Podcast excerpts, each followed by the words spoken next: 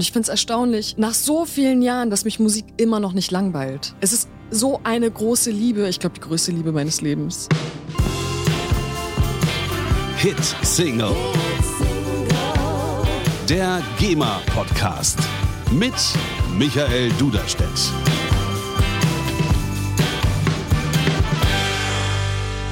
Hallo und herzlich willkommen zu einer neuen Folge vom GEMA-Podcast Hitsingle. Der Podcast, bei dem wir gemeinsam eintauchen in die Welt der Musik und des kreativen Schaffens.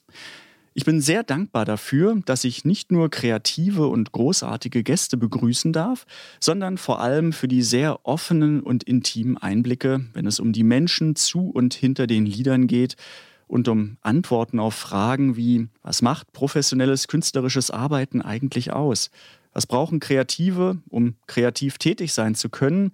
Wann und wie ist man überhaupt kreativ? Und was sind die Licht- und Schattenseiten in diesem faszinierenden Umfeld? Mein Gast heute im Studio am Flughafen Tempelhof ist Elif. Elif ist Sängerin und Songwriterin, also Urheberin und Interpretin ihrer eigenen Lieder. 2009, gerade mal mit 16 Jahren, da wurde sie Zweite bei der Castingshow Popstars. Sie hat danach immer weitergemacht mit Musik und ist ihren Weg gegangen mit ihrer Musik. Markante und doch zarte, aber auch zerbrechliche Stimme, deutsche Texte, Tiefgang und sehr viel Gefühl. Ihre erste Single war Unter meiner Haut, bekannt in der Version von Gestört aber geil zusammen mit Vincent Weiss. Inzwischen gibt es zwei Alben von Elif. Sie hat sehr viel live gespielt, war zusammen auf Tour, unter anderem mit Bosse und Ronan Keating. Sie hat bei Peter Maffay im Background gesungen, bei der MTV Unplugged Tour. Und dieses Jahr ging es zurück zu den Wurzeln sozusagen, und zwar beim Kika Komponistenwettbewerb Dein Song, diesmal natürlich als Jurymitglied und nicht als zu castender Gast. Und heute ist sie hier im ehemaligen Flughafen Tempelhof bei uns im Studio. Das ist Hitsingle mit Elif.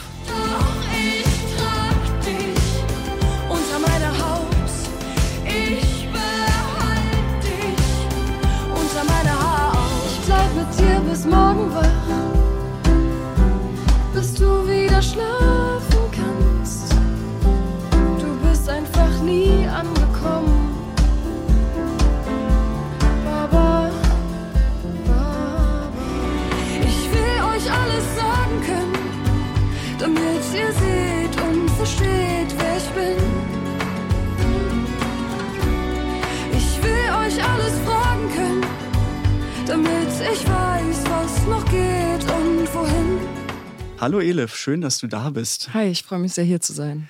In den sozialen Netzwerken, gerade auf deinem Profil, liest man, dass du zurzeit wieder im Studio bist und dabei bist, dein drittes Album zu produzieren. Was passiert gerade? Oh, es passiert sehr viel Neues. Ich habe, glaube ich, wie lange schreibe ich denn schon an diesem Album? Eineinhalb Jahre. Mhm. Und ähm, der Grund, warum ich so lange dran schreibe, ist, weil ich mich musikalisch verändern werde. Es wird alles urbaner, es wird alles. Ähm, es wird, ich finde, es wird noch mehr elefiger. Mhm. Und ich glaube, ein paar von meinen alten Fans werden sich erschrecken.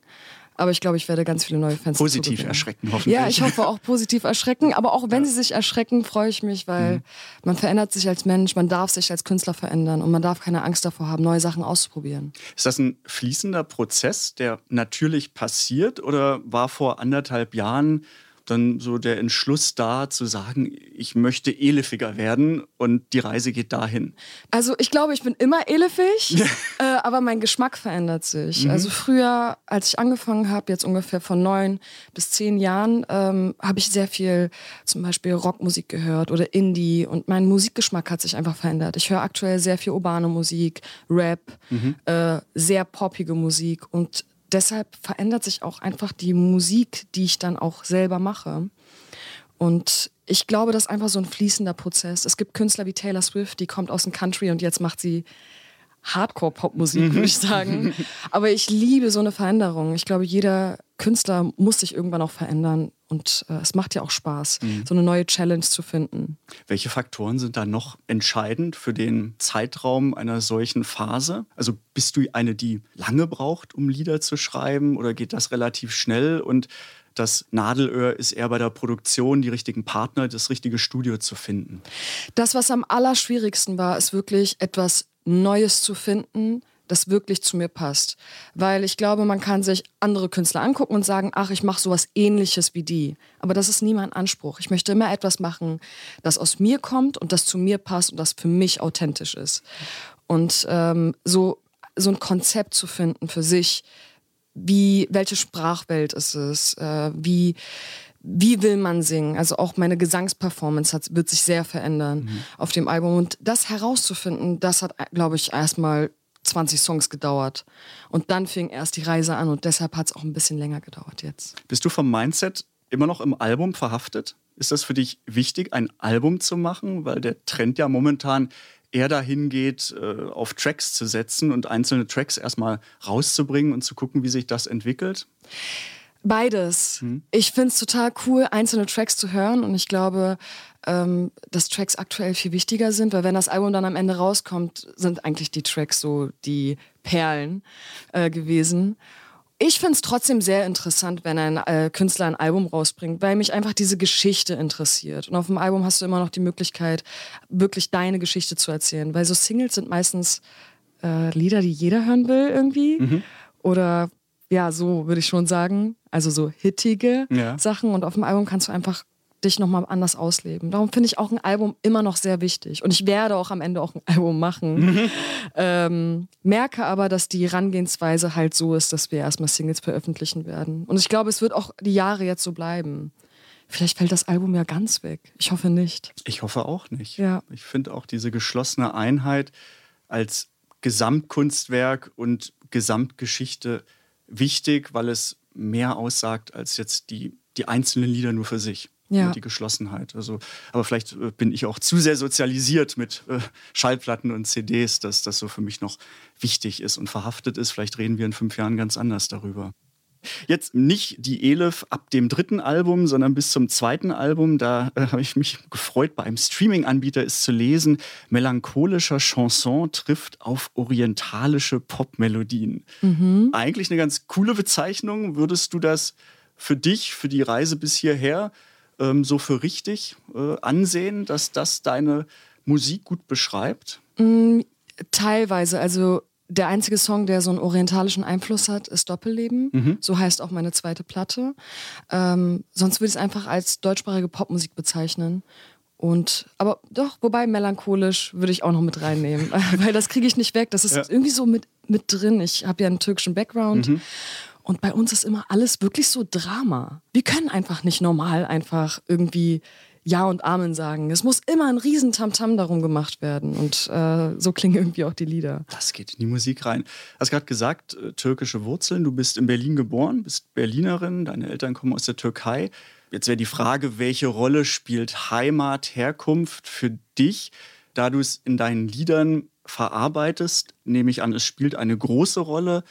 Kannst du da vielleicht was zu sagen, was deine Herkunft musikalisch für dich bedeutet?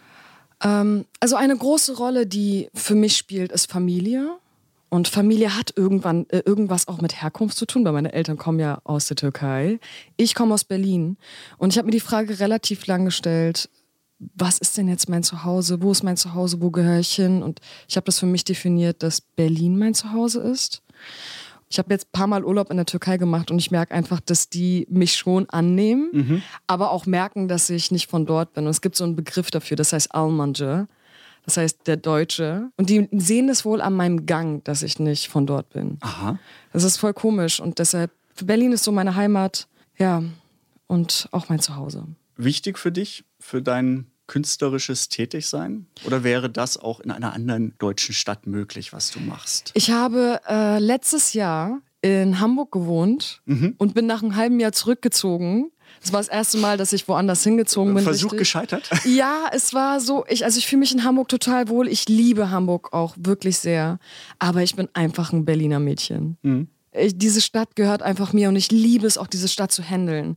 Weil wenn du sie nicht handelst, saugt sie dich ein. Und ich mag diese, diese Zügel in der Hand zu haben und ich mag auch die Größe der Stadt und ähm, wie schnelllebig das hier ist. Irgendwie gefällt mir das. Es hat so einen Drive. Schon. Ich glaube, der erschließt sich einem auch nur, wenn man hier ist und hier länger ist. Ja. Weil viele dann sagen, ne, es wirkt auch ein bisschen upturned, wenn man so mal reinkommt, ein, ein paar Monate hier ist ist auch heftig. Es kann einen echt einsaugen, aber wie gesagt, wenn man die Zügel in der Hand hat und sie straff zieht, dann kann man diese Stadt auf jeden Fall handeln. Ich habe dich zum ersten Mal live erlebt, allerdings nicht äh, im Sinne live von Konzert, sondern beim Deutschen Musikautorenpreis von der GEMA ähm, 2014. Und da hast du, jetzt könnte ich fragen, erinnerst du dich noch, was du da gemacht hast? Ich habe da die Laudatio gehalten für Bosse. Genau. Oder? Ja. Ja, habe ich. Deine Haare waren noch länger, Genau. ähm, aber ja, du hast die Laudatio für Bosse gehalten und wir waren danach alle total begeistert, weil das eine sehr ehrliche, sehr intime Laudatio war und sehr viel Wertschätzung kam rüber. Das kann man auch Bosse gegenüber gar nicht anders agieren, als ihn wertzuschätzen, weil es ein großartiger Mensch, großartiger Künstler ist, aber ähm, ist auch für dich ein großes Vorbild. Bosse hat auf jeden Fall dazu beigetragen, dass ich Lust hatte, weiterhin auf Deutsch zu texten. Er war eines meiner Helden. Als ich 15, 16 war, kam die Taxiplatte raus von ihm und die habe ich rauf und runter gehört und die hat mich so inspiriert und ich durfte auch auf meinem ersten Album mit ihm zusammenarbeiten und wir haben Songs wie Nichts tut für immer weh oder Baba zusammengeschrieben. Und es war so eine riesengroße Sache. Ich war so aufgeregt, als ich ihn dann das allererste Mal treffen durfte und er zugesagt hat, dass er mit mir schreiben möchte. Und man weiß ja nicht, ob man halt zusammenpasst, ob wirklich ein Song bei rumkommt. Und Bosse ist so fleißig und Bosse ist so schnell im Kopf. Und ähm, der hat mich langfristig sehr inspiriert. Und man sieht ja, er hat danach so viele Alben noch rausgehauen. Ich glaube, nach der Taxiplatte noch vier Alben jetzt. Äh, irgendwie so. Sehr produktiv. Ja. Sehr produktiv und äh, ich hoffe, das war auch nicht das letzte Mal, dass wir uns sehen.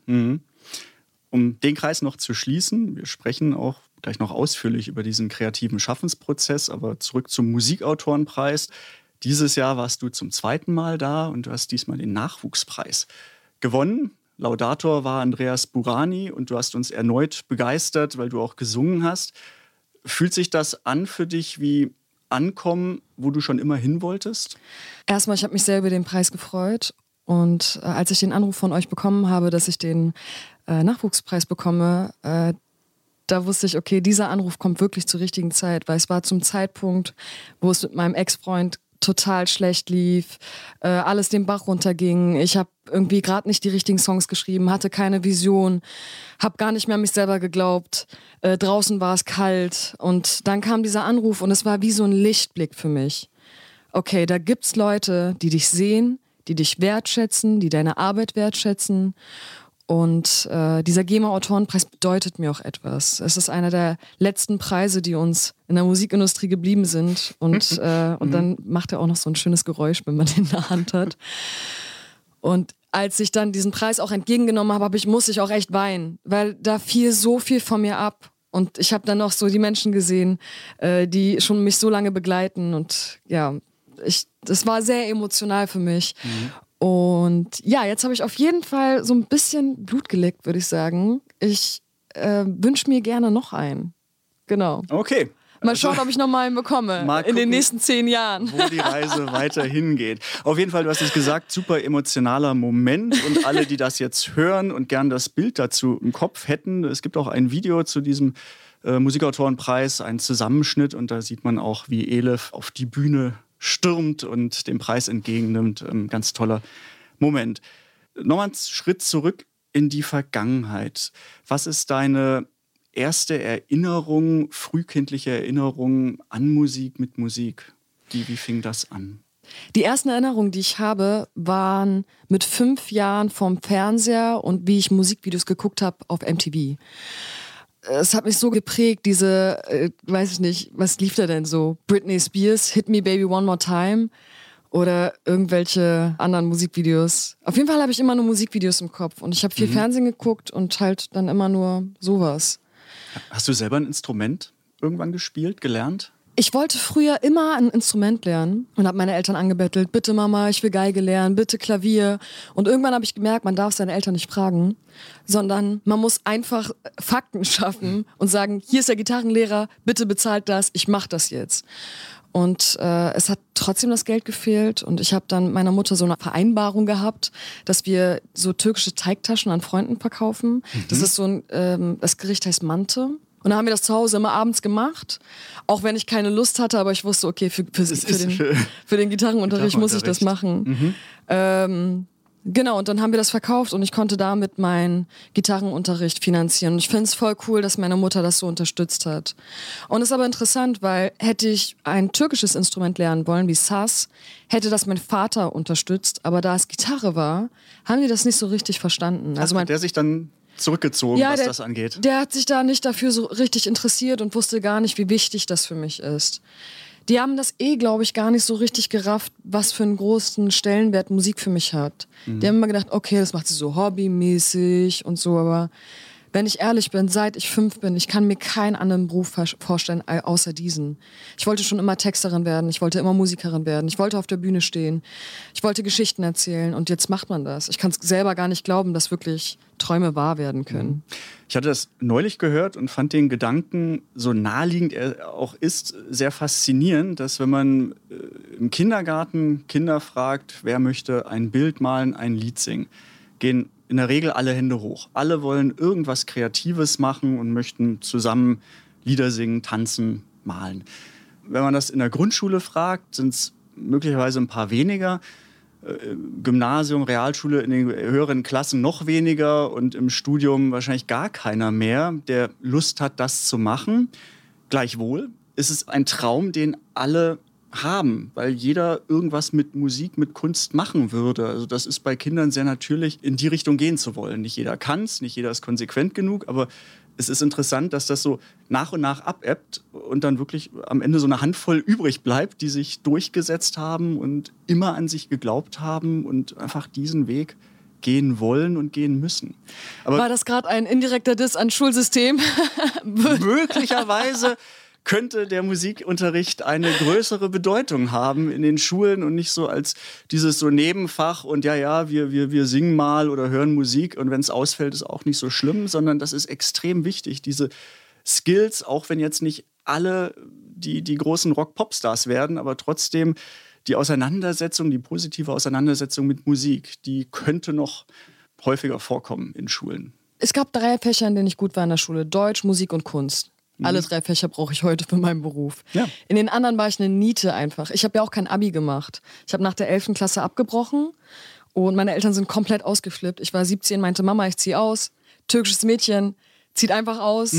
Wirklich, ich habe auch zwei Jahre lang nicht mit meinen Eltern geredet. Mein Vater meinte letztens noch, Elif, nach acht Jahren, ja, ich bin jetzt 26.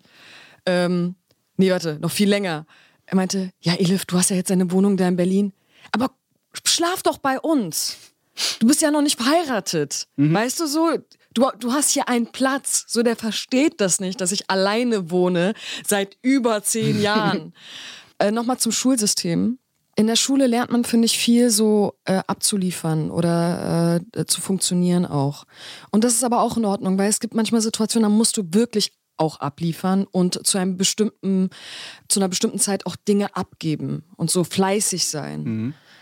Und äh, ich würde auch schön finden, wenn der kreative Aspekt größer wäre, weil es auch manchmal echt schön ist, einfach mal sich selber zu fragen, was ist denn jetzt richtig und einen eigenen Weg zu finden, anstatt dahin zu gehen, wo alle hingehen. und auch das Fleißigsein aus klassischen Disziplinen natürlich übertragen in das Künstlerische.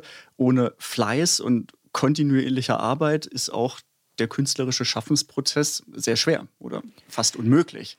Nur der Musenkuss allein ist es nicht. Weißt du, was mir gerade richtig hilft, um, ähm, um so meinen Job gut zu machen? Sport. Ich laufe fast jeden Tag fünf Kilometer. Und ich sehe an meinem Körper, dass er sich halt verändert, dass ich kräftiger werde, dass ich fit bin. Ich kann viel besser schlafen. Also man muss ja nicht, muss gar nicht erklären, dass Sport alles macht. Äh, es tut mir einfach gut. Aber es inspiriert mich einfach auch in anderen Dingen dran zu bleiben. Ich muss heute auch noch meine fünf Kilometer laufen. Oh, Und dann weiß ich aber, ah, okay, ich muss auch noch jetzt äh, den Text da fertig machen und auch in meinen anderen Dingen halt dranbleiben. dranbleiben, ja. Das Ja, kontinuierliche Dranbleiben, auch wenn es mal zäh ist oder kalt draußen, es regnet, zu sagen, ich gehe raus, ich laufe, danach fühlt es sich immer besser an. Genau, das ist auch voll gut, das Wetter. Manchmal regnet es, manchmal schneit es, manchmal ist es minus sieben Grad. Aber du gehst trotzdem raus und ziehst es durch. Ja.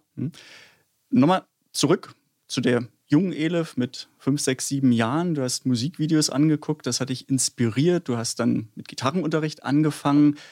Du hast gesagt, da war der Punkt, dass du wusstest, das will ich machen. Wann genau und wie war diese Entscheidung? Oder hast du die gespürt mit dem Wissen, ja, ich habe Talent, ich kann das und ich fühle mich nicht nur inspiriert, sondern ich fühle mich so inspiriert, dass ich das auch machen möchte und kann und es sich gut für mich anfühlt. Ich meine, mit fünf war ich halt ein Kleinkind, aber ich wusste irgendwie, das inspiriert mich, ich interessiere mich dafür. Und ich finde es erstaunlich, nach so vielen Jahren, dass mich Musik immer noch nicht langweilt. Es ist so eine große Liebe, ich glaube, die größte Liebe meines Lebens. Mhm. Also noch nie ist jemand so lange geblieben wie die Musik. Und ich war ja mit fünf jetzt keine ausgebildete Sängerin oder, oder mhm. irgendwas. Aber ich wusste, weil ich mich entschieden habe, dass ich das werden kann. Und auf meinem Weg gab es ganz viele Menschen, die gesagt haben, Elif, du kannst nicht singen, Elif, du kannst nicht schreiben, Elif, du kannst dies und das nicht. Und ich habe es trotzdem durchgezogen. Und ja, ich habe eine etwas speziellere Stimme. Aber man muss sich auf seine Stärken konzentrieren mhm. und die dann verbessern. Und es ist klar auch, dass ich dahin, wo ich hinkommen möchte, auch nicht alleine hinkomme. Man hat immer ein Team. Ich habe mein Label, ich habe Leute, mit denen ich arbeite, mit denen ich zusammenschreibe, von denen ich ganz viel lerne. Ähm, Marketing-Leute, was weiß ich was. Und trotzdem bin ich gut in dem und habe meine Stärken und Schwächen, aber ich konzentriere mich auf meine Stärken mhm. und versuche die besser zu machen. Für alles andere habe ich keine Zeit. genau. Welche Entbehrungen hast du alle auf dich nehmen müssen, um diesen Weg so konsequent gehen zu können? Sehr viel Streit mit meinen Eltern. Ja? Ja. Kind, ich hab, mach was Vernünftiges oder in die Richtung? Ja, aber auch so, ich komme ja aus einer religiösen Familie. Also das ist schon ein Riesending gewesen, da zu sagen, Mama, ich stelle mich auf die Bühne, kann sein, dass ich bauchfrei bin, weil ich Bock drauf habe. Äh, ich singe übrigens auch über Jungs. Das war schon echt ein Riesending und ich musste viel mit meinen Eltern reden. Und ich habe ja auch ein Lied geschrieben, Doppelleben. So heißt ja dann auch die zweite Platte. Mhm. Das habe ich, glaube ich, jetzt das zweite Mal gesagt. Doppelt hält Doppelt. besser. Ist das etwa Werbung hier? Erinnerst du dich noch an deine erste Platte oder CD, die du gekauft hast? Also ich erinnere mich sehr gut an die erste CD. Das war so eine wie nennt man das? Compilation? Ich kann das gar nicht aussprechen. Compilation. Compilation. Com wie sagt man das denn? Ja, Compilation. Compilation, ne? Du musstest wahrscheinlich schneller sprechen und so nuscheln, damit man IE ist egal. Das war eine Compilation von Sailor Moon. Alright. und da waren ganz weirde Songs drauf. Das habe ich aber rauf und runter gehört.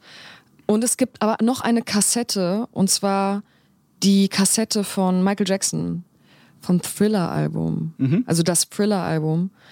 Und äh, so viel dazu wegen äh, Singles und Album. Auf diesem Album sind nur Hits drauf. Mhm. Und dieses Album fühlt sich so ein bisschen an wie einfach, als hätte er Tracks halt rausgehauen und dann zum Album gebündelt. Wurde zufällig zum Album. Genau, ja. so wie man jetzt heute eigentlich arbeitet. Mhm. Und er war uns einfach der Zeit voraus. Mhm.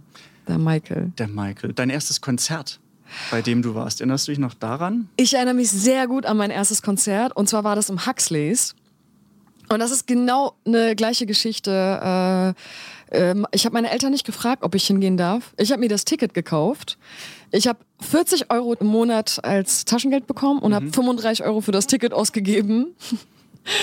und habe es geschafft, mit 5 Euro in einem Monat über die Runden zu kommen. Und zwar war das äh, das Panic at the Disco Konzert. Mhm. Und ich habe diese Platte von Panic at the Disco, die allererste Platte, rauf und runter gehört. Die hat mich so geprägt, weil es war das allererste Mal, dass ich eine Produktion gefeiert habe und alles ausgecheckt habe. Ich habe nur auf die Produktion gehört, auf Songwriting und da fing es an, dass ich wusste, okay, ich fange an, Musik wirklich zu hören. Mhm. Und die Platte hat mich sehr geprägt. Und in dem Song Unter meiner Haut sage ich ja auch, und vielleicht singen wir irgendwann wieder Panic at the Disco Songs. Und mhm. das kommt davon, weil das ich würde schon sagen, mein, immer noch meine Lieblingsband ist. Referenz. Wie singt sich das eigentlich?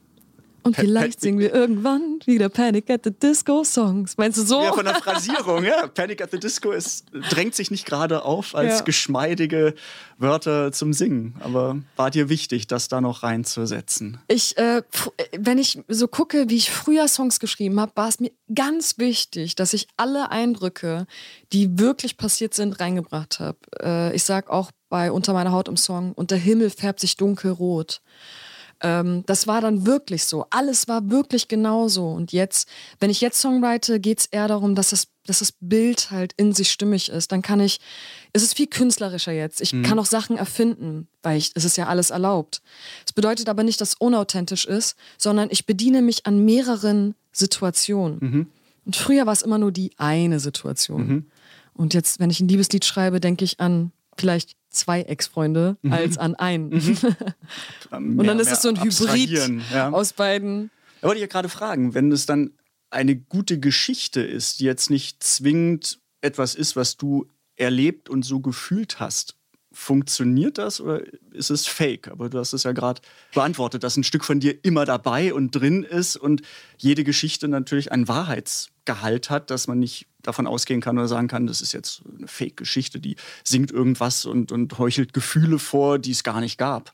Also es fühlt sich bei mir gar nichts fake an, das kann ich schon mal so sagen, weil man sich ja auch an den Gefühlen, die man gefühlt hat, äh, orientiert, bedient. Und als auch mal der Bosse bei mir zu Hause war und wieder wir geschrieben haben, habe ich ihn auch gefragt, wie machst du das? Weil der hat so viel Output und hat in kürzester Zeit ganz viele Alben rausgehauen. Und ähm, der meinte, er bedient sich auch an seinem inneren Katalog. Du hast ja irgendwann so ein so eine Bibliothek an Gefühlen aufgebaut über all die Jahre. Man erlebt ja als Mensch ganz viel und dann hast du die, diese ganzen Emotionen in dir und du kannst jedes, jede Seite aufschlagen und darüber schreiben. Und er meinte, er kann gar nicht alles erleben, was er da besingt, aber er hat es irgendwann erlebt und es ist trotzdem authentisch. Und ähm, das hat mich sehr inspiriert. Das, da- und man ist dann auch ein bisschen freier als Songwriter, weil das wäre total schlimm. Also wenn ich dann irgendwann mal wirklich heiraten sollte und mal Kinder bekomme und ich wirklich eine glückliche Ehe führe, hoffentlich, da würden sich meine Eltern total freuen. und ich aber trotzdem total Lust habe, auf ein Lied zu schreiben, das über Herzschmerz geht, dann müsste ich das ja erleben. Und so kann ich es mir vorstellen. Und das ist trotzdem echt, weil ich mich an etwas erinnere, das mal passiert ist.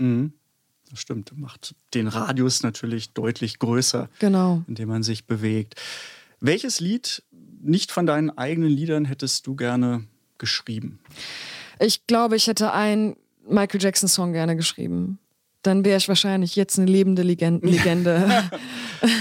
Ähm, nur deshalb oder auch aus einfach künstlerischen Aspekten? Natürlich nur deshalb. Äh, äh, nein, Michael Jackson war unglaublich. Mhm. Also der hat, der prägt ja alle einfach. Mhm. Also jeder, jeder Produzent, jeder Künstler ist von ihm inspiriert und äh, guckt sich immer mal hier und da ein paar Sachen ab. Und das muss man erstmal auch schaffen, als Mhm. Künstler so ein, also in den Köpfen der Menschen zu bleiben Mhm.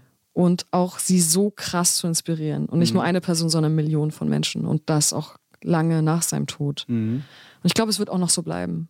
Mhm. Musikalisch, klar, man muss mal das Gesamtpaket sehen. Ja. Da gibt es natürlich auch verschiedene Ansichten, äh, wie man den Künstler, das Werk bewertet. Aber allein die Musik herausgefiltert, muss man schlichtweg zur Kenntnis nehmen, jeder kennt ihn, jeder kennt die Musik und, und das ist eine Leistung, die passiert nicht einfach zufällig oder so äh, äh, kleiner Unfall. ne? Ja, die Welt kennt jedes Lied, äh, ist halt so passiert. Also da steckt schon äh, Daniel Grunenberg, Glasperlenspiel, der, der sagt dann so Magic Moment. Es, es braucht irgendwas, damit es mehr ist als nur ein Lied. Ja.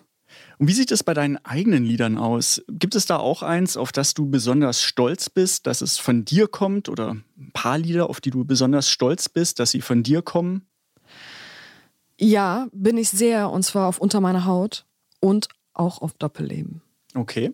Darüber reden wir gleich noch, ähm, wie es dazu kam, was die Geschichte, die Geschichten der beiden Lieder sind und hören dann auch noch mal rein.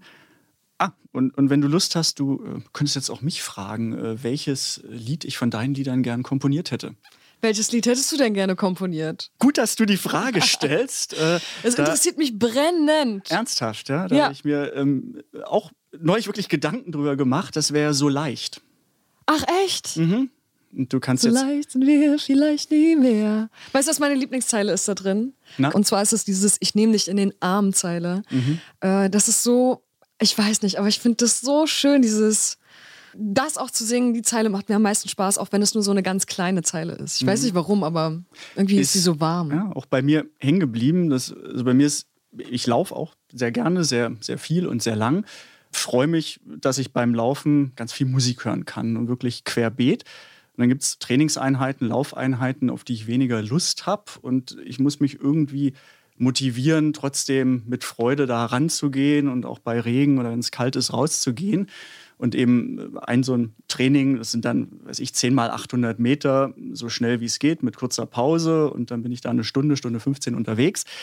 Und habe dann mir angewöhnt, dass ich dann ein Lied nehme und in der Stunde nur ein Lied in der Dauerschleife höre. Und das war so leicht. Du machst es wie ich. Wirklich? Wie krass. Ich habe gedacht, ich wäre der einzige Mensch, der das auf der Welt macht. Wir sind zu zweit. Wirklich, also ich höre ein einziges Lied, Hm? eine Stunde lang durch. Also wenn jemand gerade einen Song rausgebracht hat und das auf einmal von 0 auf 100, 100 Mal gestreamt worden ist, das bin ich gewesen.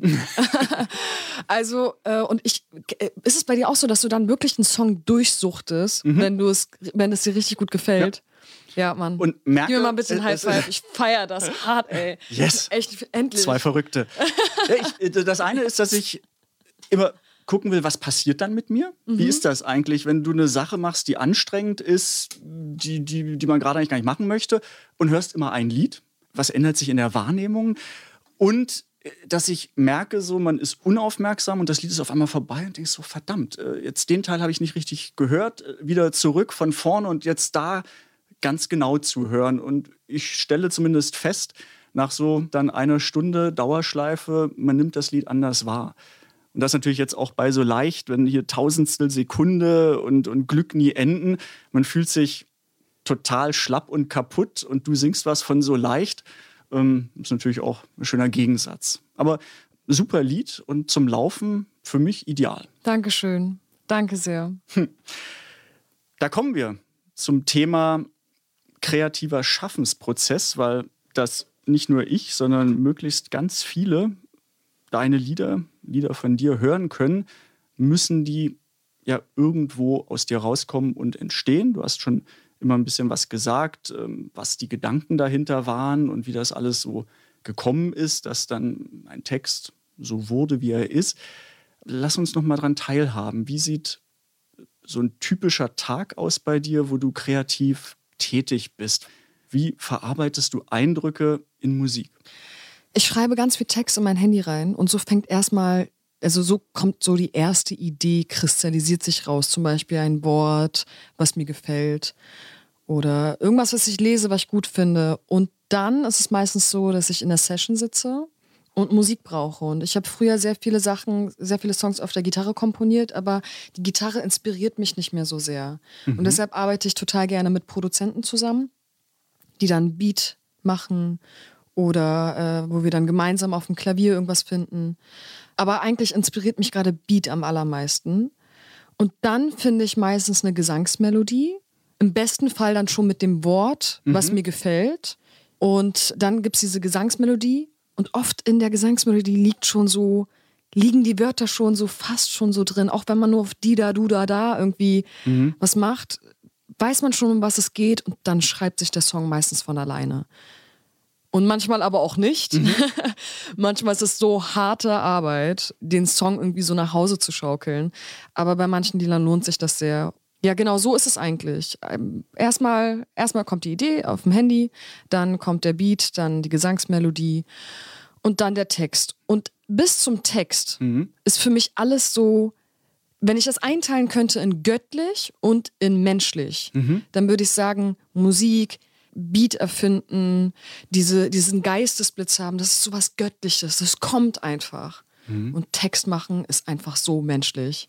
Da geht es darum, jetzt muss ich das auf das reimen, weil das klingt besser.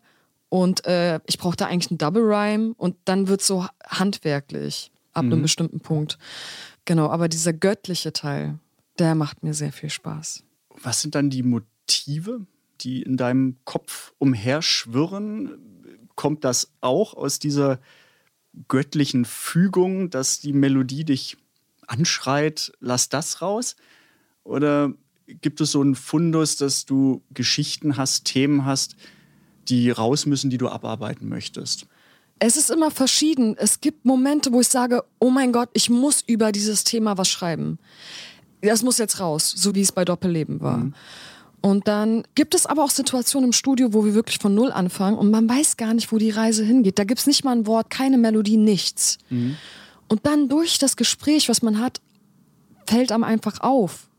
Das Thema ist mir wichtig und dann schreibt man darüber. Sowas gibt es auch. Ähm, es ist sehr, es ist schon sehr komplex. Mhm. Also man kann, ich kriege die Frage sehr oft gestellt, wie entsteht ein Lied, wie, wie machst du das? Aber es ist so, jede Situation ist anders und das liebe ich auch. Es mhm. gibt keine Formel. Wenn es die Formel gäbe, würde ich nur Hits ballern mhm. und würden alle nur Hits ballern. Und wahrscheinlich wären dann Hits keine Hits mehr, weil ja jeder einen Hit macht und dann wären Indie-Songs wieder in. Irgendwie so. Ist der, der neue Hit. Ja, ähm, und das, diese, das herauszufinden und Ach, am Ende soll man, muss man einfach das machen, was, was sich gut anfühlt. Mhm. Und äh, es gibt noch so ganz bescheuerte Lieder, die ihr wahrscheinlich niemals hören werdet. Ähm, das sind auch so meine Lieblingslieder, die sind so auf der Gitarre entstanden. Die sind vom, vom Text und vom, von der Aufmachung so bescheuert, aber das sind keine Hits und die Themen sind aber auch wichtig. Mhm. Hast du ein gutes Gespür inzwischen dafür, wann etwas funktioniert und wann nicht? Ja, habe ich, weil ich schreibe ja schon relativ lange an meinem dritten Album. Und ich finde, auf meinem Album gibt es zwei Arten von Sprachen. Einmal so, wie ich spreche, so schreibe ich auch. Und es gibt diese Songs und einmal, die etwas poetischer geschrieben sind. Für mich sind die Songs, die so ein bisschen poetischer geschrieben sind, das alte Deutschpop. Mhm. Und es gibt aber auch ein neues Deutschpop. Und ich möchte gerne neuen Deutschpop machen, was viel mehr so klingt, wie man spricht. Ähm, wo man auch ein Wort wie gechillt sagt. Also ist jetzt kein krasses Wort oder so, aber ich ruhe mich ja. aus, würde man irgendwie vielleicht noch vor fünf Jahren sagen. Auf dem Album gibt es so zwei Elifs und es ist interessant zu sehen, wie ich das jetzt so versuche herauszuklamüsern und ein paar Songs umschreiben muss, damit das alles so eine Welt ist. Und äh, ich würde aber kein Lied in die Tonne schmeißen, wer, weil wer weiß, es gibt manchmal einen Moment, wo man sagt, oh, dieser Song, der Refrain war geil. Und dann kommt ein richtiger Moment und dann hast du vielleicht ein, eine Person, der du das zeigst und dann wird es ein cooles Feature oder weiß ich nicht was. Und auf der neuen Platte wird es auch ein Lied geben, das ich mit dem lieben Ali Zukowski geschrieben habe und Simon Triebel. Ich hoffe, dass es rauskommt. Mhm. Also nicht, dass es dann jetzt wieder so ist. Das Lied heißt äh, Wortlos glücklich und ist entstanden vor fünf Jahren oder mhm. vier, fünf Jahren. Und ich habe es nicht auf die letzte Platte genommen, weil wir es Produktions, weil wir die Produktion nicht geknackt haben. Mhm und der Song einfach zu gut ist. Und ich, ich werde es wahrscheinlich auf diese Platte nehmen. Und äh, da merke ich einfach, dieses Lied ist so zeitlos. Ich finde es so krass, wie, wie, wie, wir das geschrieben haben. Das ist so, so ein zeitloses Lied geworden. Mhm. Bist du chaotisch oder strukturiert? Beides. Wann was? Ich möchte strukturiert sein, aber wenn ich zu doll strukturiert bin, könnte ich auch im Büro arbeiten. Mhm. Deshalb brauche ich diese chaotische Seite. Und ich mag es auch, Dinge zu verbinden. Ich will nicht mehr dieses Schwarz-Weiß haben. Mhm. Ein Kumpel meinte zu mir, Elif, weißt du, die Deutschen, die wollen so das Mädchen von nebenan haben. So, ich glaube, du schminkst dich aktuell viel zu viel und ziehst dich viel zu gut an. Du musst ein bisschen gechillt sein, cool sein, mhm. äh, damit die Leute näher an dich rankommen. Aber ganz ehrlich, ich will meine hohen Schuhe anziehen. Ich will mir ein bisschen Schminke ins Gesicht machen. Ich bin eine Frau. Es macht mir Spaß. Ich weiß nicht, wie lange ich noch so aussehe. Ich kann auch gut aussehen, trotzdem intelligent sein und gute Mucke machen. Warum bringen die Leute das nicht zusammen? Deshalb auch, ich kann chaotisch sein, ja. aber auch geordnet. Mhm. Und ich will beides immer sein. Und das, ähm, ja, das finde ich gut, beides zu sein. Mhm. Was inspiriert dich? Gespräche inspirieren mich. Die Liebe inspiriert mich. Gefährlich, ne? Ja, oh Gott, die Liebe ist so gefährlich. Aber die Liebe ist ein bisschen wie so eine heiße Herdplatte. Und dann fässt du so rauf, ah, und dann verbrennst du dich und dann heilt diese Wunde und du vergisst halt diesen Schmerz. Denkst du so, hm, habe ich schon mal drauf gefasst? Nee, oh, ja doch, ja, aber ich weiß nicht mehr, wie es sich anfühlt. Ich fasse nochmal drauf. Genau, so ist es jedes Mal. Aber ich werde jedes Mal drauf fassen, weil es geht nicht ohne Liebe. Wenn ich so durch die Stadt laufe, oder ich kenne das auch von mir, irgendwann kommt so ein Moment, wo man nämlich nicht mehr an die Liebe glaubt, mhm. weil man vielleicht zu oft verletzt worden ist. Aber ich glaube, dann hat man verloren. Das, was ich halt an meinem, an meinem Job so liebe, ist, dass ich so viel forschen kann, dass ich sehr viel über mich selber herausfinden kann, ähm, Ängste auflösen kann, die dann verarbeite in Liedern. Und es gibt nur den Weg, finde ich, der Liebe. Das ist der schwierigere Weg am Ende. Aber dieses Gefühl, dass man, also, oder die Vorstellung, dass ich dann später irgendwann so 60 bin und so verbittert bin, weil das Leben so hart zu mir war und äh, mich Leute verletzt haben und ich zugemacht habe, ist für mich einfach wirklich so, es fühlt sich wie Sterben an. Ich habe das Gefühl, dass ich als Künstler mein Herz immer offen lassen muss, mhm. damit man genau solche Lieder schreiben kann. Für mich ist es der härtere Weg, aber es ist ein Weg, der sich lohnt. Wie gehst du mit Kritik um? Ich glaube, ich bin früher sehr emotional mit Kritik umgegangen. Ich bin grundsätzlich immer sehr, sehr emotional mit Dingen umgegangen. Ich habe gelernt, bestimmte Dinge einfach auch sachlich zu sehen. Und wenn jemand Kritik übt, dann versuche ich auch immer zu differenzieren, geht das jetzt an meine Person oder an die Kunst? Und dann sitze ich auch manchmal in einem Meeting beim Label und dann wird halt über einen Song diskutiert. Und natürlich sind es meine Gefühle, die ich da irgendwie vermittel. Aber manchmal geht es gar nicht darum. Dann geht es mhm. darum, kann man das an den Mann bringen? Es ist einfach marktkompatibel, weiß ich nicht, wie man das nennt, aber äh, so und dann geht es nicht um mich. Und früher hätte ich das sehr persönlich genommen und jetzt mache ich das nicht mehr so doll und versuche das zu differenzieren. Und ich habe auch gemerkt, dass wenn jemand Kritik übt, aber ich weiß, dass sich das für mich richtig anfühlt, mhm. dann kann ich auch sagen, voll cool, dass du deine Meinung sagst, aber deine Meinung hilft mir, zu, besser zu wissen, was ich will. Mhm. Und zwar, dass es genauso bleibt, wie es ist. Und noch das, klarer. Genau, ich, das macht mich noch gehen. klarer. Ja. Welche Rolle spielt Stille und Einsamkeit in deinem Leben? Kannst du gut allein mit dir selbst sein? Brauchst du das? Das ist eine sehr, sehr schöne Frage. Äh, ich kann sehr gut alleine sein. Ich liebe es auch alleine zu sein. Manchmal fühle ich mich auch wie so ein einsamer Wolf. Ich liebe aber auch die Gesellschaft. Ich brauche beides. Mhm. Bei mir ist es eh immer so, ich brauche immer beides. Ich brauche immer den Gegensatz. Äh, das eine reicht mir nicht. Ähm, und ich habe dieses Jahr, bin ich zum allerersten Mal alleine in den Urlaub gefahren. Das machen ja die wenigsten, mhm. weil sie sagen, nein, wie geht das? Und es war aber voll schön für mich, weil ich mir selber damit auch bewiesen habe, dass ich wirklich auf mich selber aufpassen kann, äh, dass ich mich auf mich selber verlassen kann, dass ich aus heiklen Situationen auch selber rauskomme. Und das hat mir sehr viel Kraft gegeben. Und die Stille, die ich da hatte, hat so viel Klarheit geschaffen. Mhm. Als ich dann wieder aus dem Urlaub kam, wusste ich ganz genau, was jetzt als nächstes zu tun ist. Und ich würde sagen, dass ich für die nächsten Dinge, die ich plane, auf jeden Fall die richtigen Entscheidungen getroffen habe, weil der Weg gerade so schön weitergeht. Ja, und da brauchte ich die Stille, um das herauszufinden. Mhm diese schönen Gedanken über Stille, die müssten wir jetzt eigentlich schweigend ein bisschen nachwirken lassen, um dann doch wieder über das Gegenteil von Stille zu sprechen, nämlich über Musik. Du hast ja vorhin gesagt, dass die beiden Lieder von dir, auf die du besonders stolz bist, unter meiner Haut und Doppelleben sind. Und darüber möchte ich gern mit dir ein bisschen ausführlicher sprechen und erfahren, was die Geschichte zu den beiden Liedern ist und wie es dazu kam. Also der ganze Prozess des Songwritings, wie war der? Ich würde sagen, wir hören einfach mal rein und fangen an mit Unter meiner Haut. Schau, sie leuchtet nur für uns. Komm, ich zeig dir meine Stadt. Und wir fallende Straßen voller Menschen. Und wir singen die ganze Nacht. Du versprichst mir heute alles. Und ich schwöre auf jedes Wort. Unser Himmel färbt sich dunkelrot. Und du sagst, du musst jetzt fort. Nein, ich lass dich nicht raus. Nein, ich lass dich nicht gehen. Und ich weiß, und ich weiß, und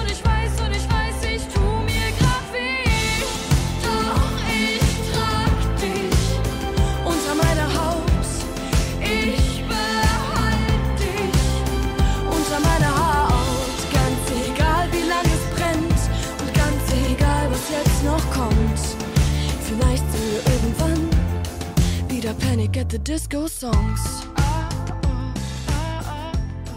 Ja, unter meiner Haut. Was ist die Geschichte zu dem Lied? Ach, es ist eine Liebesgeschichte. Und ich habe mich früher sehr schnell verliebt. Mhm. Das ist heute nicht mehr so. Also früher musste jemand nett sein, bisschen gut aussehen. Zack. Und dann war ich schon komplett auf Wolke 7. Und äh, ich habe mich sehr verliebt in einen, einen jungen Mann, den ich gar nicht so gut kannte. Und äh, man kennt das, man hat dann denselben Musikgeschmack und dann wird die, wird der Himmel irgendwie wieder hell und äh, man hat so, man ist die ganze Zeit durch die Stadt gelaufen. Und dann hört man sich nicht mehr und dann ist diese Person weg. Und darum geht das halt, was für eine Sehnsucht man hat da. Ähm, und ja. Punkt, ich, weiß Punkt, gar Punkt. nicht, ich weiß gar nicht, ob, der, ob, ob die Person das weiß. Aber das Lustige ist, ich denke mir immer, Vincent Weiss singt ja den Song auch mitgestört, aber geil. Die haben das ja geremixed. Und manchmal denke ich mir so, weiß eigentlich Vincent Weiss, dass er da über diesen einen Typen da eigentlich singt? Also er hat ja wahrscheinlich seine eigene Interpretation darüber, aber ich finde das voll lustig. Ich finde es übrigens voll cool, dass so viele Leute zu dem äh, zu der Dance-Version ähm, tanzen und das so feiern. Weil meine Version ist ja sehr so melancholisch und äh, deep und ich war letztens auch im Club und da lief nämlich äh, unter meiner Haut als Remix-Version von Gestört aber geil. Ich habe mich so gefreut. Wir haben alle zusammen getanzt mit allen Freunden und alle haben sich mit mir gefreut und meinten, yeah, Elif, geh mal und so. Heute geht alles auf deinen Nacken. Weil der Song lief einmal da. Und wir mussten alle so lachen. Das war richtig lustig. Das war auch schön, wenn man zwei so unterschiedliche Versionen hat, die beide was haben. Ja. Wenn du das eine hörst, denkst du, ich kann mir nichts anderes vorstellen, dann hörst du das andere und sagst, oh, so kann ich es mir eigentlich jetzt nicht mehr anders vorstellen. Diese Gegensätze und man merkt einfach, ein Lied funktioniert Mhm. und dann kann es deep und zurückgenommen sein oder eben in der Dance-Version. Man muss auch echt sagen, danach ging auch Vincent Weiss Karriere los. Also, wie krass ist das eigentlich? Elif ist schuld, ja. ja, Mann, ich bin schuld, ey. Und das andere Lied, auf das du besonders stolz bist, ist Doppelleben und auch da hören wir doch einfach mal rein. Habt mir doch geschenkt, doch ein Stück davon behaltet ihr. Merkt ihr nicht, dass unsere Zeit verrinnt? Wir könnten so viel tiefer gehen. Wollt ihr denn nicht hören, was in meinem Herzen klingt? Fangt mich auf, einfach nur auf und nehmt mich so wie ich bin. Ich will euch alles sagen können, damit ihr seht und versteht, wer ich bin. Ich will euch alles fragen können, damit ich weiß, was noch geht und wohin. Geheimnisse anvertrauen, einen neuen Boden bauen, den ganzen Fake aufgeben, Schluss mit diesem Doppelleben, nichts mehr verstecken, den Kreis durchbrechen. Ich gebe euch meinen Segen, Schluss mit diesem Doppelleben, Schluss mit diesem Doppelleben. Worum geht es in dem Lied? Was ist die Geschichte dazu? Dieser Song beschreibt, dass ich äh, zu meinen Eltern ehrlich sein will und äh, ich aber möchte auch, dass sie ehrlich zu mir sind und dass wir endlich diesen ganzen Fake aufgeben, weil irgendwann kam der Punkt, wo ich zu Hause ein anderer Mensch war als draußen. Weil ich einfach Angst davor hatte, nicht so akzeptiert zu werden, wie ich bin, wenn ich mich so zeige, wie ich bin. Und ich bin an sich kein Mensch, der irgendwie lügt oder anderen wehtun möchte, sondern ich wollte einfach ich sein. Und das ist, weicht halt einfach von dem ab, wie meine Eltern aufgewachsen sind. Und das Lied ist entstanden aus der Idee, weil ich, ich habe früher immer gedacht, meine Eltern müssen mich verstehen, die müssen mich verstehen, ich will verstanden werden. Aber nein, irgendwann habe ich angefangen, auch Verständnis für sie zu entwickeln und auch Respekt. Ich hatte irgendwann Respekt vor deren Denkweise. Und es gibt irgendwo immer eine Mitte. Und in dem Song Doppelleben geht es darum, dass wir die Mitte finden. Meine Geschwister und ich, wir sind alle komplett verschieden. Mein Bruder ist super religiös, hat eine äh, tolle Frau, die trägt ein Kopftuch, die leben ihre Religion komplett aus. Meine Schwester hat gerade geheiratet, ist so eine Mischung aus beidem. Und bei mir ist es einfach, ich sag das ganz frei raus, äh, dass es bei mir nicht so ist und kommt damit klar. Und mein kleiner Bruder ist auch noch ganz anders. Aber trotzdem sitzen wir heute alle am Esstisch und verstehen uns. Und das war aber harte Arbeit bis dahin. Es war, gab Jahre, wo wir lange nicht miteinander geredet haben. Äh, viele Tränen sind geflossen. Also da steckt so viel Schmerz drin. Aber ich habe mich für den schwierigeren Weg entschieden. Und ich bin froh darüber, weil heute verstehe ich mich wirklich mit den Menschen, die ich am allermeisten liebe, wieder richtig gut. Wie schwer fiel es dir, dich zu öffnen und letztendlich in einem Lied, was dann von allen gehört werden kann, auch so intime Gefühle zum Ausdruck zu bringen? Irgendwann gibt es so einen Punkt, finde ich, in einem, wo die Gefühle einfach raus müssen. Und äh, als das Lied entstanden ist, das übrigens mit äh, Tim Morten Ulmbrock entstanden und Jens Schneider, mhm. zwei auch tolle Songwriter. Das haben wir dann zusammengeschrieben. Irgendwann muss dieses Gefühl raus. Und an dem Tag war es einfach, ich konnte nicht mehr. Es hat sich so aufgestaut, all die Jahre. Und es war auch so ein Schlüsselmoment für mich. Ab da habe ich ganz viel verstanden und bin mir auch ein Stück näher gekommen damit.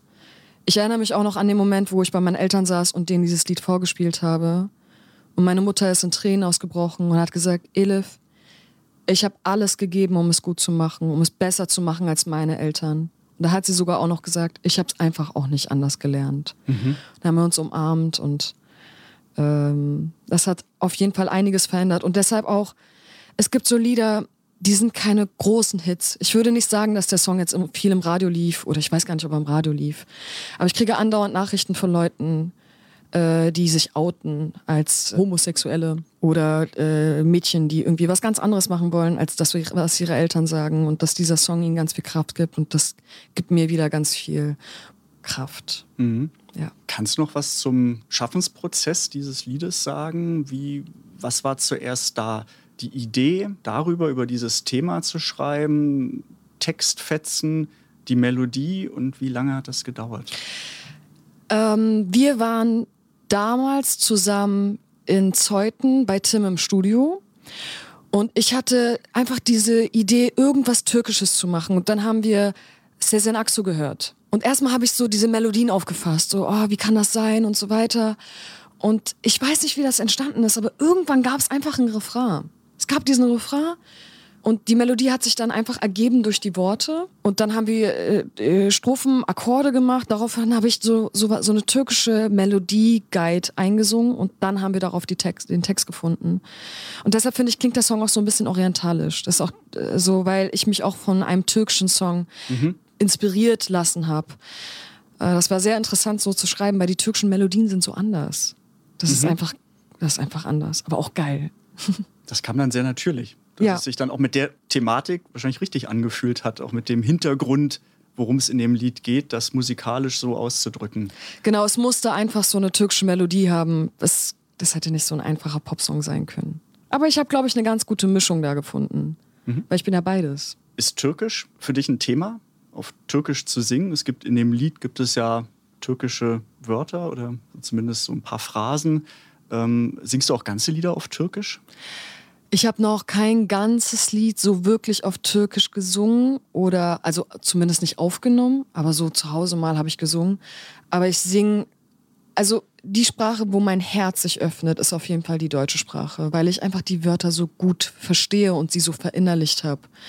Äh, ich kann den Wörtern ein bestimmtes Gewicht geben mit meiner Stimme. Wenn ich auf Englisch oder auf Türkisch singe, dann, dann fällt es mir ein bisschen schwieriger, weil ich nicht diese Sprache gelebt habe. Nach dem Song Doppelleben fing es an, dass ich mich aber auch für die türkische Sprache mehr interessiert habe. Und ich habe mein Türkisch in diesen letzten zwei Jahren sehr verbessert. Ich bin viel in die Türkei gefahren, auch alleine hingefahren, ähm, habe in den letzten zwei Jahren sehr viel Türkisch gesprochen und äh, habe mich auch so dieser Kultur nochmal geöffnet und halt auch der Sprache. Und ich glaube, ich habe mich ein bisschen weg davon bewegt all die Jahre, weil ich auch bisschen gucken musste, wo gehöre ich eigentlich hin. Ich bin halt hier geboren, meine Eltern sind türkisch, ich heiße Elif, türkischer Name, aber irgendwie, ich war immer so dazwischen und es gab so einen Moment, ich glaube so in meinen Teenie-Zeiten habe ich einfach so einen Cut gemacht. Mhm. Und da wollte ich auch, ich finde auch meine, mein erstes Album klingt sehr deutsch. Da hört man eigentlich nur in dem Song Baba raus, dass ich einen, einen türkischen Background habe. Und das liegt halt daran, dass ich halt so einen Cut machen wollte, weil ich einfach mal wissen wollte, wo gehöre ich hin. Ich konnte das nicht so richtig einordnen. Und jetzt ich glaube, wenn man älter wird, akzeptiert man sich einfach so, wie man ist. Mein Gott, ich kann Türkisch sprechen, ist doch mhm. mega geil. Und ich lasse das auch irgendwie auch in meine Texte einfließen. In dem Song Schwarz-Weiß-Grau sage ich einen Satz wie, ähm, meine Augen sind nie satt, will immer das, was ich nicht hab. Das inspiriert von, ähm, von was Türkischem, und zwar äh, Gözlerin doymadı Das heißt, sind deine Augen nicht satt dass ich jetzt noch besser Türkisch spreche, ist, ist so gut einfach fürs, für, für die Arbeit, die ich mache, für Songwriting. Was man beim Podcast immer nicht sieht und auch nur schlecht hören kann, ist ein Lostopf. Ich habe Doppelleben genommen als Lied und habe Wörter rausgeschrieben, die mir ins Auge gefallen sind und habe dazu Fragen für dich. Die Fragen haben jetzt dann nicht unbedingt mehr was mit dem Lied direkt zu tun, aber einfach das Wort als Inspiration für eine Frage. Und wenn du magst, dann können wir ja hier ein paar Wörter ziehen und gucken, welche Fragen auf eine Antwort warten. Also ich ziehe jetzt hier so mal ein Kärtchen raus und auf meinem Kärtchen steht Doppelleben. Doppelleben, ja, jetzt Jetzt haben wir schon über, so viel darüber ja, gesprochen. Ja, ja, Genau. aber die Frage, da haben wir auch schon drüber gesprochen, aber nicht so ausführlich. Ähm, wer dir folgt, der kriegt äh, ein Doppelleben von dir mit. Äh, das besteht aus Musik und Sport. Du postest auch sehr viel Mhm. ähm, sportliche Aktivitäten. Du hast erzählt, dass du regelmäßig Sport treibst. Äh, Nochmal ein Stück zurück in, in die Sportrichtung. Was, was bedeutet Sport für dich? Und wie bist du zum Sport gekommen? Ähm, Sport hat einen ganz großen Stellenwert aktuell für mich. Und äh, ich kann mir das auch einfach nicht mehr ohne vorstellen, weil ich fühle mich so viel besser in meinem Körper. Und jemand, der sich selber wertschätzt, der behandelt sich auch gut. Und ich, ich, ich kenne meinen Wert und ich wertschätze mich selber und ich will mich gut behandeln und dafür muss Sport machen. Also ich fühle mich auf der Bühne gut, weil ich kräftig bin, weil ich Ausdauer habe. Ich mache ja viel Ausdauersport und so ein Konzert zu spielen, was manchmal zwei Stunden geht, Das ist anstrengend. ist wirklich anstrengend und äh, da hilft mir einfach das Laufen sehr. Und ich kann es mir einfach nicht vorstellen ohne Sport, weil ich schlafe auch nicht so gut, wenn ich keinen Sport mache. Fühle mich ungesund. Also, weiß nicht, irgendwie ist alles ein bisschen besser mit Sport. Setzt du dir da Ziele? Also du läufst ja auch bei Wettkämpfen mit. Ähm, auch nur just for fun oder ist da mehr Ehrgeiz dahinter? Ich setze mir manchmal ein Ziel, und zwar, dass ich dann beim Halbmarathon mitmache. Ich habe, glaube ich, schon dreimal beim Berliner Halbmarathon mitgemacht. Respekt. Oder viermal. Und einen bin ich in San Francisco gelaufen. Boah, das war so hart. Hoch Weil- und runter, oder? Ja, weil Oh. Berlin ist ja so flach, Ja. Mhm. ne? Und da trainierst du halt nie Steigung. Und dann bin ich in San Francisco angekommen, schlechteste Zeit gelaufen, aber ich bin ihn zu Ende gelaufen und ich musste wirklich ganz zum Schluss seitlich laufen, weil meine Waden so wehgetan haben. Leute, wenn ihr noch nicht in San Francisco wart, wirklich, es geht auf und ab. Auch wenn ihr als Touris hinfährt, äh, trainiert eure Waden. So, ihr werdet es nicht bereuen. Und wer mich inspiriert hat zum Sport machen, ist einmal meine Make-up-Artistin, die Saskia Krause. Wir waren nämlich auf dem Dreh zum 200 Tage Sommer Musikvideodreh in Sri Lanka. Das ist jetzt schon vor lange her. Und dann habe ich nämlich ihr gesagt, oh, ich fühle mich unwohl. Und dann meinte sie, Elif, mach doch einfach Sport. Sport machen. Mach doch einfach Sport so. Mach das einmal die Woche. Und das habe ich mir irgendwie so hinter die Ohren geschrieben und habe dann überlegt, was kann ich denn machen? Und mein Nachbar, der Franz, der ist immer laufen gegangen. Und irgendwann habe ich den so runtergeklingelt und meinte, Franz, willst du mir so das Laufen beibringen? Total bescheuert. Da hat er gesagt, ja. Und seitdem laufen wir zusammen und sind super gute Freunde geworden. Und mit ihm gehe ich auch heute nochmal fünf Kilometer laufen, weil es mit ihm immer Spaß macht und er mich immer pusht. Wenn du magst, noch ein zweites Wort? Ja, ich ziehe jetzt hier nochmal ein Zettelchen. Oh, und ich habe Zeit gezogen. Auch darüber haben wir schon gesprochen, dass du das schon sehr lange machst, was du machst. Und wenn du zurückblickst auf die Karriere, auf das professionelle Musikmachen, was weißt du heute über Musik, über die Strukturen, über die Branche, was du damals zu Beginn deiner Karriere nicht wusstest oder möglicherweise falsch eingeschätzt hast? Oh, wow. Große Frage. Große Frage. Ich überlege, als ich angefangen habe, da saß ich, da war ich so unbeschwert. Ich war so, ja, ich habe hier so ein paar Songs auf der Gitarre und dann erinnere ich mich, so mit 17, da saß ich bei Universal und Tombone vor mir. Ich wusste gar nicht, wer Tombone ist. Wer ist denn der? So, ko- kannte nur Neffi. Und habe da irgendwie meine ganz, ich habe da die komischsten Songs gespielt und habe ich einen Deal bekommen. Keine Ahnung, wie die das gemacht haben, aber vielen Dank an Neffi, dass du dich da eingesetzt hast. Und ich bin so nüchtern rangegangen. Ich war so, ja, ich mache jetzt hier ein paar Songs und dann hm, wird das auch im Radio laufen. Und dann war es auch irgendwie so. Was ich aber jetzt bemerke, ist, wenn du die Leute, die wirklich auf einem anderen Level sind, die wirklich kontinuierlich Hits machen, die sind sehr fleißig. Das ist harte Arbeit. Es ist so, Äh, da steckt auch viel Konzept dahinter. Es ist, manch, manche Sachen sind keine, es ist kein Zufall, da ist Marketing dahinter und so weiter. Man kann natürlich immer irgendwie einen guten Song schreiben und dann machen die Leute das mit. Ähm, aber da steckt schon eine Riesenmaschinerie dahinter. Ich habe gedacht früher, dass das nicht so eine harte Arbeit ist. Mhm. Aber ich sag euch, Leute, ich bin 24 Stunden damit beschäftigt, über das nachzudenken, was ich mache. Also es ist ein Fulltime-Job. Fühlst du dich heute freier als damals oder befangener? Weder noch. Also ich glaube, man fühlt sich befangen, wenn man sich fangen lässt. So.